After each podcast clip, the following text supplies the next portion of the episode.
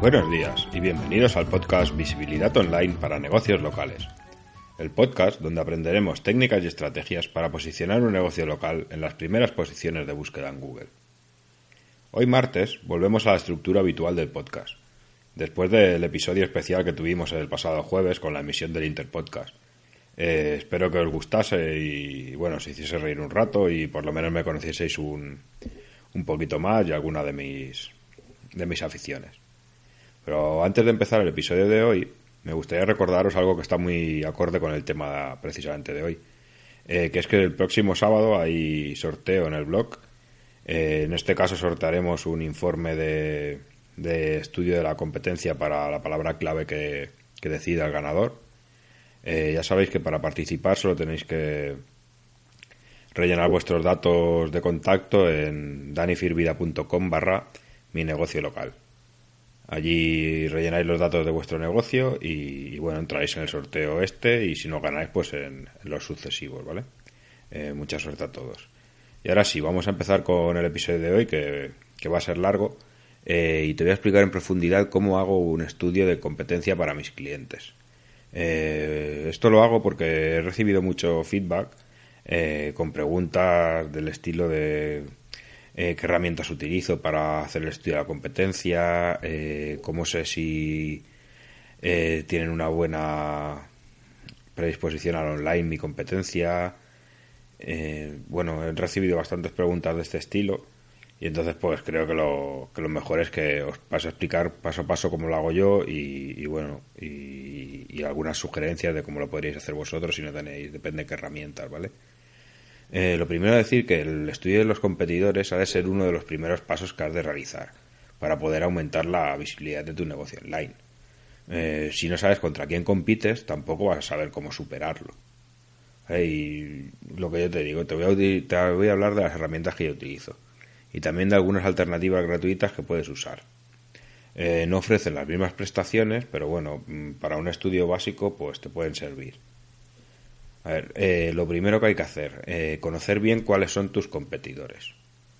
En los negocios locales, pues normalmente el propietario ya sabe quién es su competencia. El, tendero de al lado, el que tiene una tienda muy parecida a la suya al otro lado del barrio. Eh, pero bueno, ahora ya en este punto, llegados a este punto, tiene que tienes que comprender que no solo luchas contra tu competidor offline de toda la vida, ¿vale?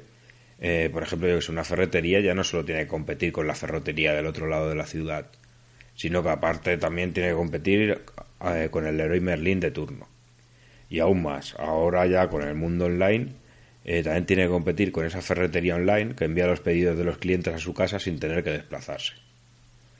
Así que te recomiendo hacer un listado, incluyendo tanto la competencia conocida y también incluyendo la competencia online.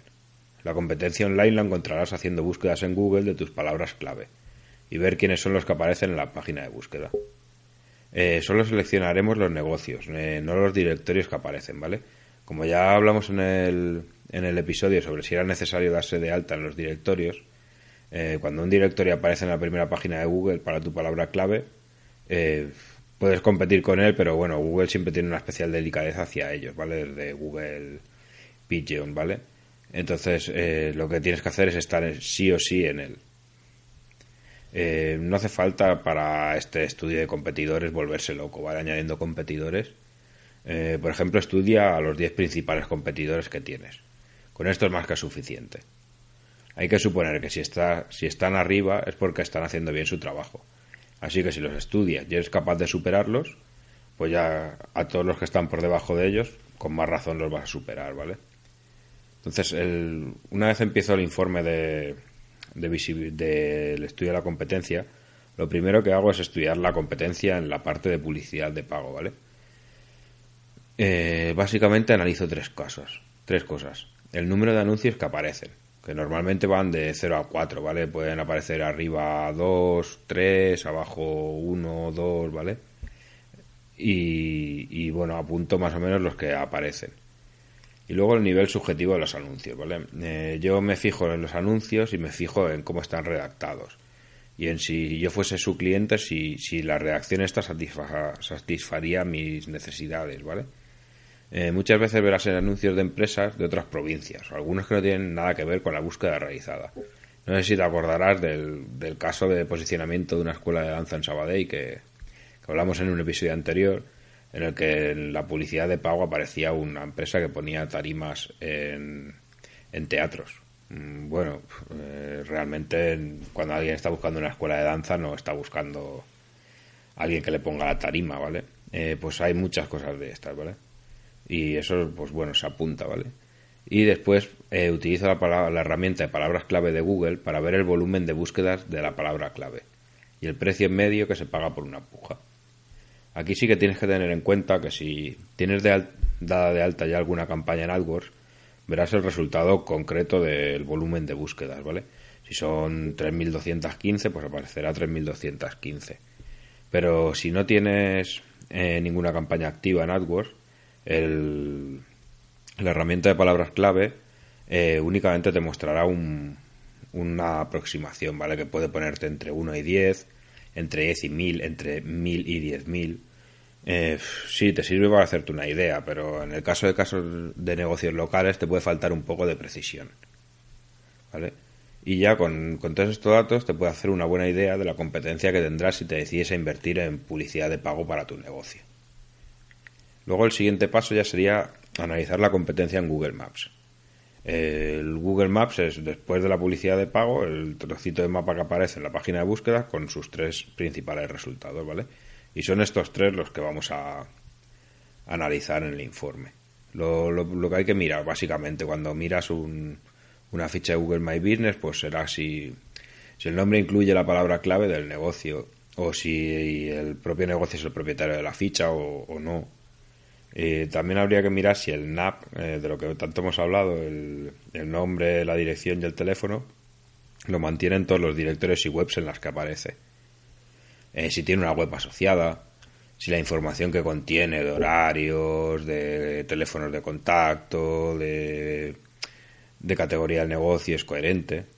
Eh, después la cantidad y la calidad de las fotos, tanto las que ha subido el, el propio propietario, pues como la que suben los, los diferentes clientes o reseñadores, ¿vale? Y, las, y si tiene un tour 360, ¿vale? También es, también es importante, es un, como hablamos ya en un episodio anterior, eh, tener un tour 360 de tu negocio pues da un prestigio y aparte da un posicionamiento mucho mejor de cara a Google, ¿vale? Eh, también revisaremos sus reseñas eh, y vamos a intentar averiguar si son reales o ficticias. Esto, pues viendo un poco los, los textos que se ponen o si todas son del mismo mes. O sea, tiene 11 reseñas y todas son del mismo mes. Bueno, tú las has detectado, seguramente estos sean reseñas ficticias. Eh, en decirte que este tipo de cosas Google últimamente las tiene bastante controladas, ¿vale? Y también, por último, comprobar si se realizan publicaciones periódicas o, o por contra no, no utiliza el tema de las publicaciones. Y ya con esta información, pues ya puedes saber si las fichas que están en las primeras posiciones son negocios locales que tienen una ficha cuidada o están ahí simplemente por proximidad de búsqueda. Eh, aquí sí que te digo que tienes que tener muchas veces en cuenta que Google tiene más en cuenta la proximidad que la calidad. Eh, entonces, bueno, es muy importante tener una muy buena ficha, ¿vale? Pero a veces te encontrarás cosas que dirás, "Mm, ostras, es que, ¿cómo puede ser que esté, esté por delante mío? Bueno, pues porque estás buscando en la puerta de su negocio. ¿Vale? Esto Google lo, lo tiene muy en cuenta. Y ya por, por último, pero que yo es lo que considero más importante, es estudiar la competencia en los resultados orgánicos. Eh, este estudio de la competencia en los resultados orgánicos es casi idéntico al que se realizaría para un negocio que fuese 100% online. ¿vale? Eh, no únicamente, como te he dicho antes, nos fijaremos en los resultados que sean de otros negocios, que ofrecen los mismos servicios o productos que nosotros. Dejaremos de un lado los directorios, los periódicos y resultados de este estilo que aparezcan en la primera página, ¿vale? La idea es crear una hoja de cálculo e ir rellenando los datos de cada uno de tus competidores. Eh, si quieres que te envíe la plantilla que yo utilizo para este estudio, pues pídemela a través del formulario de contacto, ya sabes, en danifirvida.com barra contactar. Recuerda que en este punto también estudiaremos la presencia online de esos negocios que has marcado como competencia física al principio del ejercicio. Aunque no aparezcan en la primera página de búsqueda, Eh, también vamos a analizar la presencia online que tiene, pues, en el ejemplo que te dije al principio, pues la ferretería online del otro lado de tu ciudad, ¿vale? Eh, y te preguntas, ¿y cómo analizo a mi competidor? Bueno, pues yo utilizo algunas herramientas que la mayoría son de pago, ¿vale? la mayoría tienen algún periodo de prueba gratuito, pero bueno, normalmente el periodo de prueba es muy corto y, y bueno, a lo mejor para ti si solo vas a hacer un estudio y lo vas a hacer rápido y eso, pues tienes suficiente, pero normalmente no. Bueno, algunas de estas herramientas pues son SEMrush. Eh, SEMrush no existe una herramienta concreta que la sustituya, pero hay algunas que cubren algunas de sus posibilidades, como pueden ser herramientas gratuitas como Rankerizer o SimilarWebs. Eh, luego para el tema del inbuilding está Hrefs. Eh, hay una alternativa gratuita que es OpenLink Profile, perdona, OpenLink Profile, eh, que no tiene el mismo nivel de búsqueda de backlinks, pero bueno, no está nada de mal. Luego también utilizo Seolice para todo el tema de estudio del contenido de las, webs. estructura, densidad de palabras, tal. se puede hacer a mano pero bueno, con, una herramienta así de este estilo es mucho más rápida, ¿vale? Y luego también utilizo una extensión de Chrome que es gratuita y que saca algunos valores de SEMrush y que como primera visión del nivel de la web es muy interesante, es SEOquake. Esta sí que te la puedes descargar y, es completamente gratuita. Y bueno, ¿qué te, te preguntarás qué tiene este Excel, ¿vale? O qué es lo que miro yo. Pues mira, lo primero que miro es el tráfico. Eh, con SEMrush pues puedo mirar el tráfico medio que tiene la web y la tendencia que tiene a lo largo de los años. El, tráfico instantáneo es importante, pero la tendencia es un dato aún más importante, por lo menos para mí, ¿vale? Te permite saber si la competencia está trabajando su presencia online o por contra la tiene abandonada. Llegó un punto que estaba muy bien y la va abandonando y cada vez va bajando el tráfico de la web. Eh, también es, SEMrush o, algunas eh, aplicaciones por el estilo te permiten ver si ha sufrido alguna penalización a lo largo del tiempo. Lo que te puede indicar que o bien ha hecho cosas por desconocimiento, como por ejemplo coger una web que le gustaba y copiar el contenido completo, o bien es que ha utilizado técnicas Black Hat y, le han pillado y le han penalizado. Otra cosa de las que me gusta mirar es la autoridad, la autoridad que tiene el dominio y la página en concreto que está posicionando en esta, en esa búsqueda. Eh, si bien Google dice que cada vez pesa menos en su algoritmo de búsqueda la autoridad del dominio, se sigue viendo que es una variable bastante importante. Yo me he dado cuenta, por ejemplo, en un caso muy típico, que como pueden ser las clínicas de odontología que tienen sucursales por todo el país.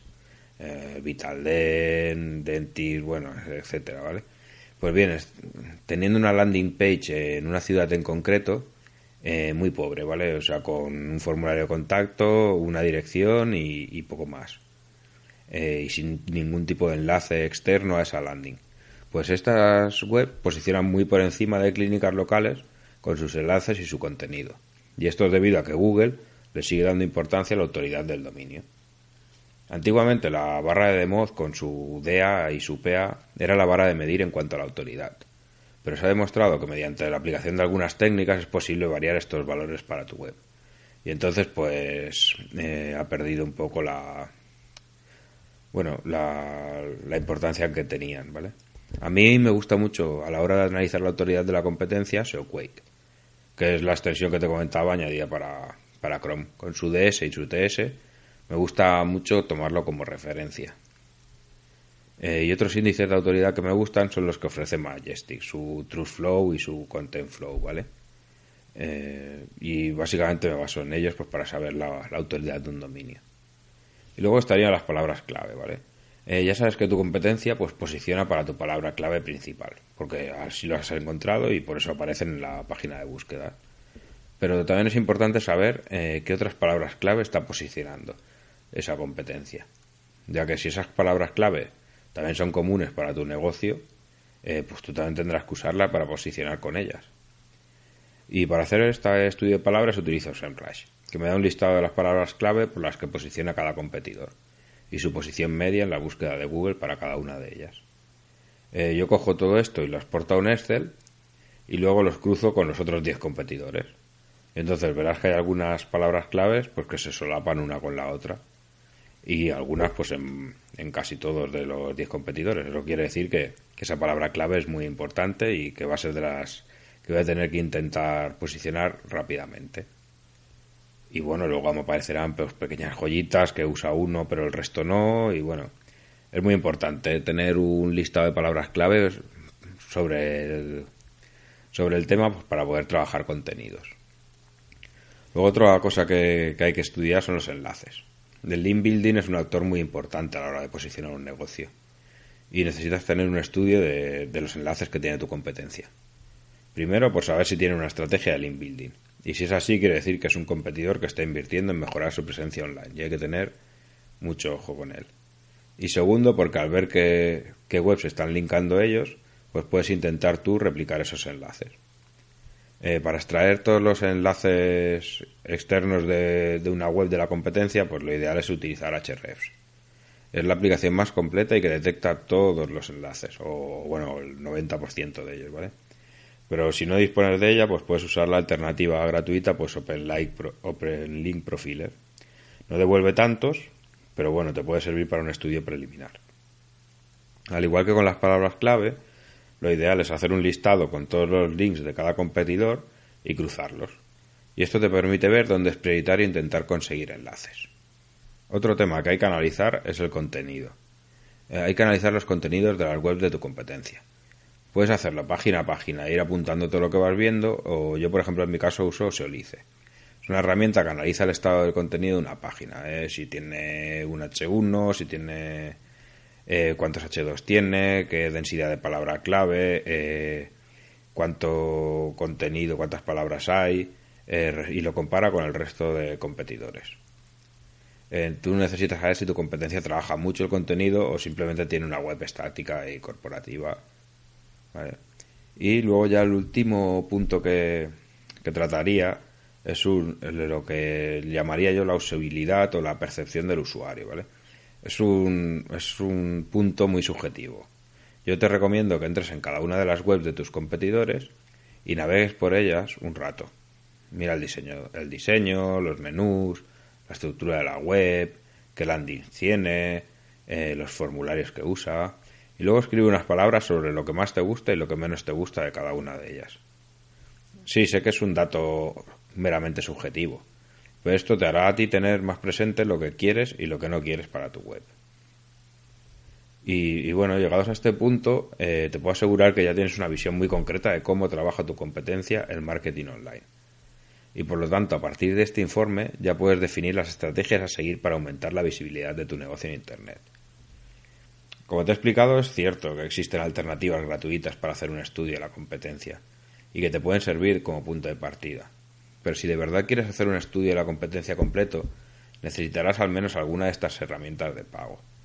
Eh, estas herramientas suelen ser caras y, bueno, a lo mejor la otra opción que te queda es contratar a alguien eh, que te haga este estudio de la competencia.